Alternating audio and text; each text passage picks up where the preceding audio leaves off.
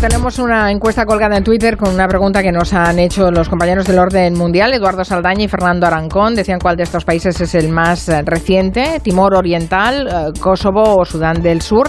Pero también los oyentes les preguntan a ellos. Nos envía Franco por correo una pregunta. Dice que ha visto un mapa de el orden mundial donde aparece que Uruguay es de los países más felices de Sudamérica. Sin embargo, esto contrasta con la elevada tasa de suicidio que tiene Uruguay, una de las más altas del continente.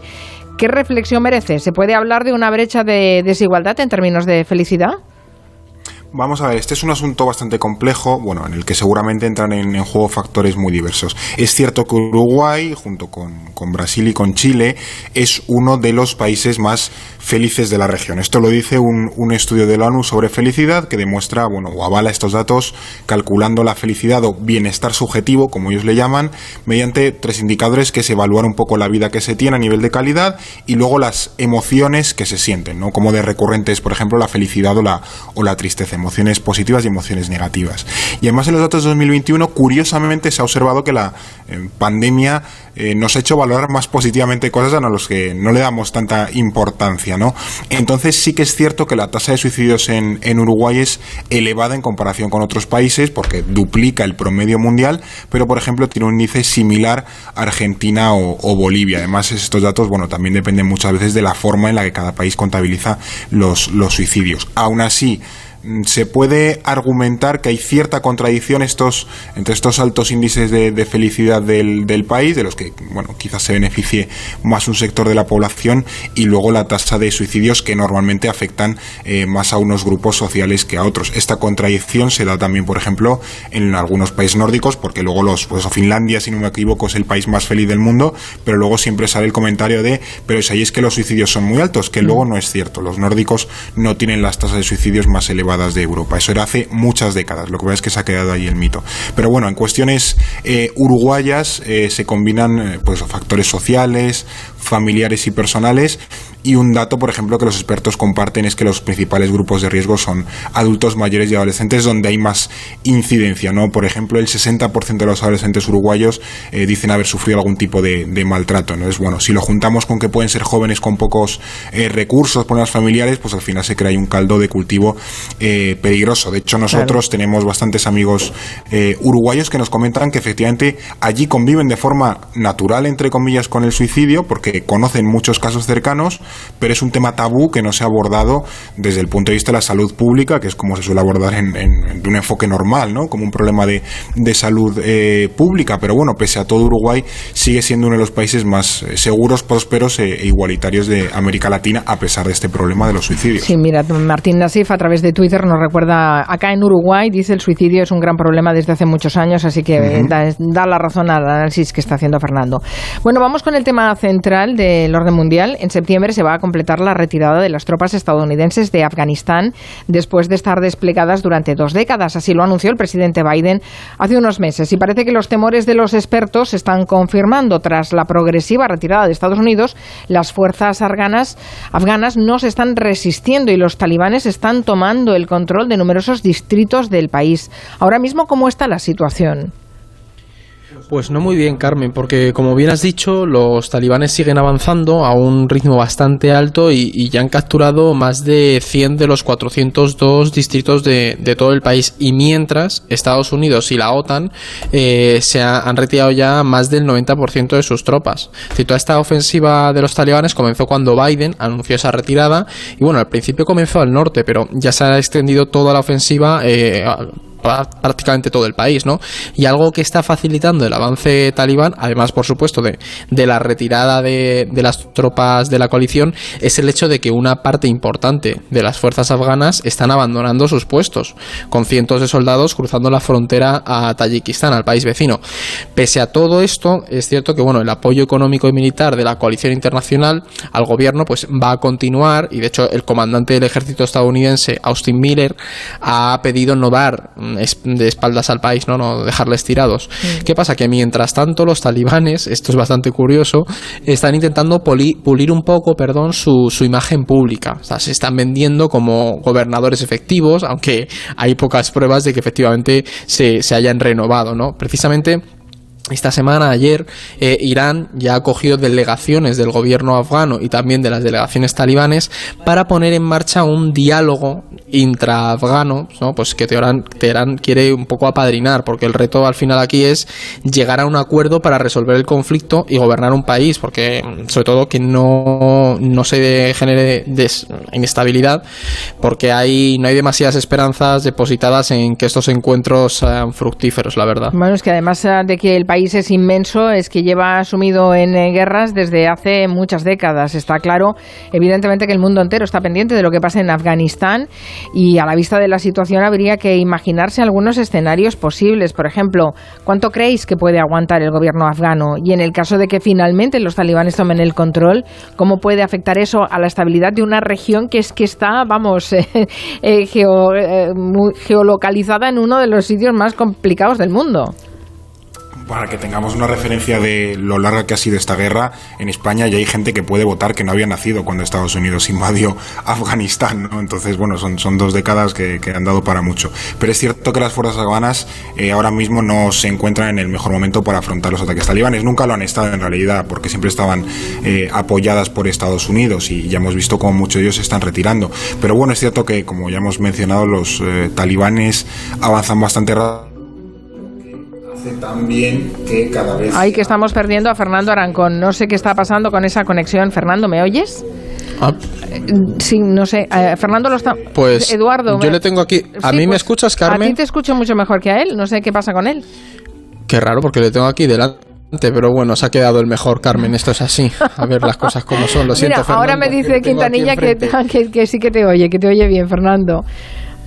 Ah, estos, estos problemas de, las conexiones. bueno, lo que mencionaba es que el, si cae el, gobierno de Afganistán, la estabilidad, tú lo has mencionado, Carmen, en la región se vería bastante afectada. De hecho, hay dos países que están muy preocupados estos días, que son China y Rusia, porque están bastante cerca de, de Afganistán y los dos tienen mucho interés en que el país se mantenga estable sobre todo porque si se sumerge en el caos, pues puede afectar a toda Asia eh, Central, una región que es fundamental tanto para Pekín como para eh, Moscú. Por ejemplo, China está muy pendiente de lo que ocurre en Afganistán porque ellos temen que si eh, vuelve el extremismo islámico a Afganistán, pues esto se les pueda contagiar a esa provincia de eh, Xinjiang, que es la que está en la parte occidental de China, que la es, vive la minoría uigur, ¿no? que también bueno, puede ser susceptible de radicalizarse. Entonces, bueno, Pekín está planteándose cooperar con los talibanes también a través de su aliado Pakistán, que era un poco el intermediario al que también ayudaba Estados Unidos para evitar inestabilidad en su frontera. ¿no? Entonces, bueno, digamos que,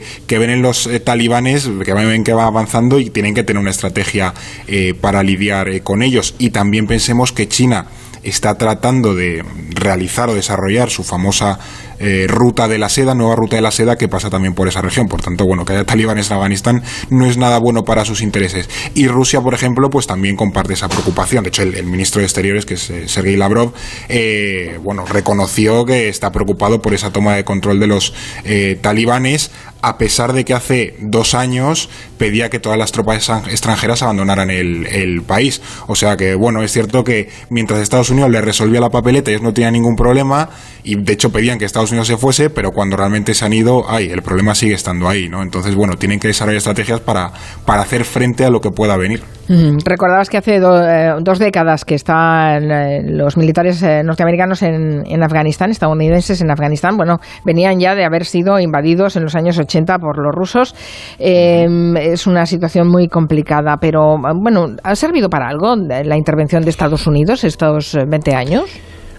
Pues la verdad, Carmen, que si esta tendencia no cambia de aquí a, la retirada total de Estados Unidos en septiembre, la verdad es que la comunidad internacional va a sentir que ha tirado a la basura 20 años de, esfuerzos militares por parte de, Washington, de la OTAN y también del gobierno afgano y de los propios afganos, de, la sociedad civil, ¿no? O sea, es que al final pensemos que, todos estos años dejan el país en una situación similar a como lo, encontramos o si no peor, que es como iremos viendo cómo se desarrolla. Al final la inestabilidad estabilidad reina y, el riesgo de una restauración del régimen talibán es evidente pensemos que para Estados Unidos y Afganistán las pérdidas económicas y humanas han sido enormes. Es decir, estábamos revisando datos y Estados Unidos ha perdido más de 2.300 soldados, eh, Afganistán 60.000 militares y policías han perdido la vida, por no hablar de los miles de civiles que han fallecido, o sea, han sido asesinados o han resultado heridos en todo este conflicto, ¿no? Entonces, el caso es que muchos afirman que Estados Unidos es cierto que ya no podía hacer más en el país y que la retirada era inevitable, que el conflicto pues se había estancado y que la población estadounidense también se estaba preguntando que, oye, ¿cuál era la necesidad de continuar involucrándose en un problema de de seguridad interna de un país mm, que al final en el que Estados Unidos ya no tiene intereses, ¿no? Pero sí es cierto, se está poniendo en duda si el proceso de, de, salida de las tropas está siendo demasiado acelerado. Pero bueno, pese a la sensación de que todo ello ha sido en vano con, con la retirada de Estados Unidos, Biden sí que ha insistido eh, a su homólogo afgano de que la alianza va a continuar. Sin embargo, al final es lo que os decía, que no está claro si el apoyo a distancia que Washington propone será suficiente para frenar ese avance de, de los talibanes.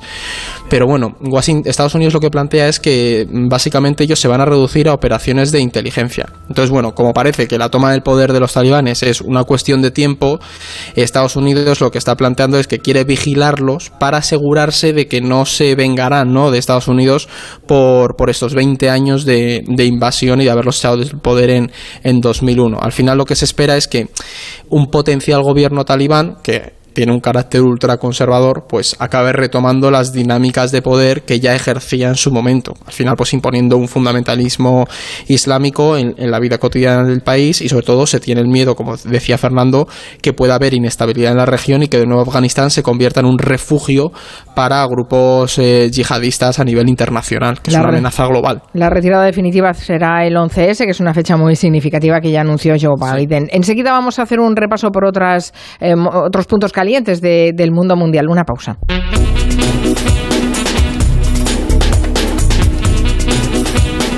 De 3 a 7, Gelo. Con Carmen Juan.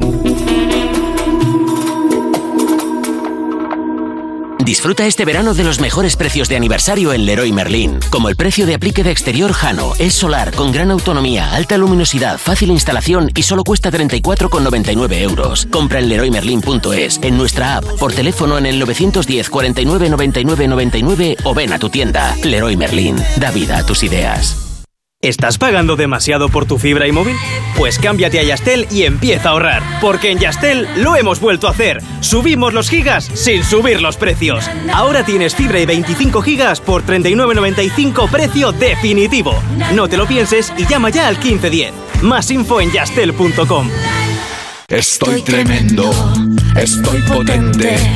Soy un póster, un cañón, la Venus del bañador, una esfinge un rey de Francia. Con el extra de verano, la tableta de un romano. 15 de agosto, extra de verano de la 11, el subidón del verano. Un gran premio de 15 millones de euros y no viene solo. Además, hay 10 premios de un millón. Extra de verano de la 11. tremendo. Juega responsablemente y solo si eres mayor de edad. Cariño, ha llamado tu hermano, que le han pasado del ERTE al ERE sin avisar. ¿Qué dices? ¿En qué va a hacer? Es de legalitas y dice que sus abogados ya se han puesto con ello. ¿A ti te han dicho algo en tu trabajo? No, todavía nada. Igual es mejor que vayamos llamando. Adelántate a los problemas. Hazte ya de legalitas. Y ahora por ser oyente de Onda Cero y solo si contratas en el 91661, ahórrate un mes el primer año. En verano, con el sol, el cloro, el aire acondicionado, los ojos se secan e irritan. Toma Devisión. Devisión contiene DHA que contribuye al mantenimiento de la visión. Devisión. Consulte a su farmacéutico dietista. En verano en la tele siempre dan consejos para que no entre nadie en tu casa cuando te vas de vacaciones. Dejar una luz encendida, que te recojan el correo. Está bien. Pero yo me quedo con lo que de verdad funciona mi alarma de Securitas Direct conectada a las 24 horas con aviso a policía. Confía en Securitas Direct, la compañía líder en alarmas que responde en segundos ante cualquier robo o emergencia. Securitas Direct, expertos en seguridad. Llámanos al 945 45 45 o calcula online en securitasdirect.es.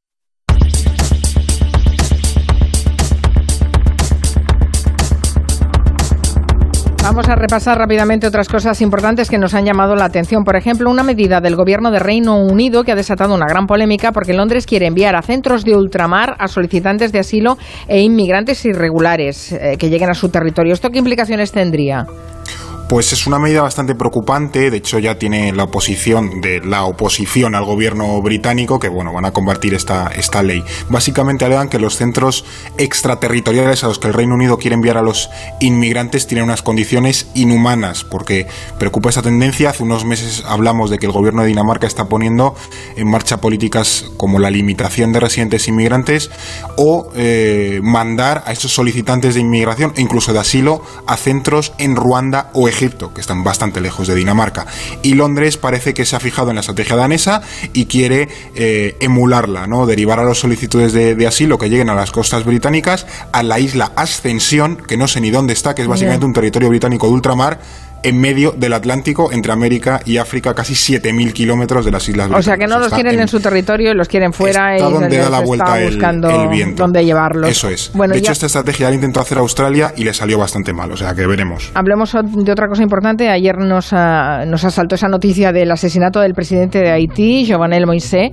Eh, fue un ataque de madrugada a su residencia privada. También ha resultado herida la primera dama. Bueno, el país estaba viviendo una crisis gravísima. ¿Qué está pasando? ¿Qué se sabe?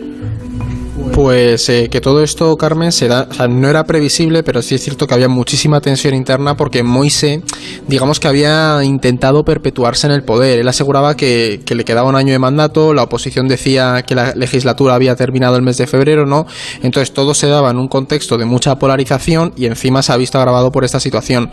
Lo que hay que pensar aquí es que el fondo de la cuestión es que Haití es un país muy inestable, la muerte, el asesinato, perdón, de, de Moise añade más, más gasolina al fuego y se teme que haya una posible desestabilización del gobierno con el agravamiento de una crisis humanitaria que ya vive el país. Porque, por daros un dato, solo en la zona de Puerto Príncipe unas 14.000 personas han tenido que abandonar sus, sus hogares en, lo- en los últimos tres años debido a la, a crisis humanitaria y la violencia que, vive el país. Entonces hay que estar muy pendientes de Haití porque esto puede generar bastante inestabilidad, aunque todavía no se sabe bien quiénes son los responsables y que se dice que eran extranjeros, creo que eran colombianos, se rumoreaba, pero no hay nada claro todavía del asesinato. De hecho, nos costó confirmar que, que efectivamente había sido asesinado. Sí, sí, estuvisteis ayer toda la tarde trabajando, os estaba siguiendo yo a través de todo sí, lo que sí, sí, estuvimos publicando. pendientes ahí a ver si le salía. Vamos a resolver la pregunta de hoy. Eh, era ¿cuál de estos países es el más reciente? Y eh, las opciones eran o Timor Oriental,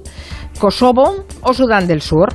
Y la respuesta correcta, bueno, espera, vamos a ver qué es lo que ha votado la gente, que me estoy adelantando. A ver, eh, Timor Oriental lo ha votado el 16,3% de los oyentes, Kosovo el 26,9% y Sudán del Sur el 56,8%. Y la respuesta correcta es... Sudán del Sur. ¡Hombre! De hecho, acertado. este viernes, mañana, se cumple una década, lo digo por si lo queréis celebrar, alguien en su casa lo quiere celebrar, la independencia de Sudán del Sur, desde que obtuvo eso, en la independencia en el año 2011, 9 de julio de 2011. Timor Oriental se independizó en 2002 y Kosovo, menos para España, en 2008. Sí, es verdad, porque España es uno de los países que no reconoce a Kosovo como un Estado independiente, aunque jugamos contra su selección de fútbol, ¿eh?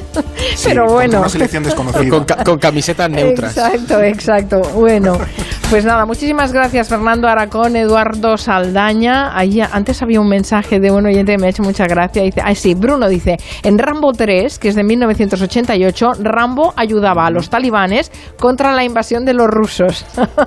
Claro. Curioso, es que eso es un temón, ¿eh, Carmen? Cómo Estados Unidos ayuda a los talibanes en los créditos se agradece a los mujahidín el valor para luchar contra la Unión Soviética. Qué fuerte. Gracias, hasta la semana que viene. Gracias, Noticias. adiós. Adiós.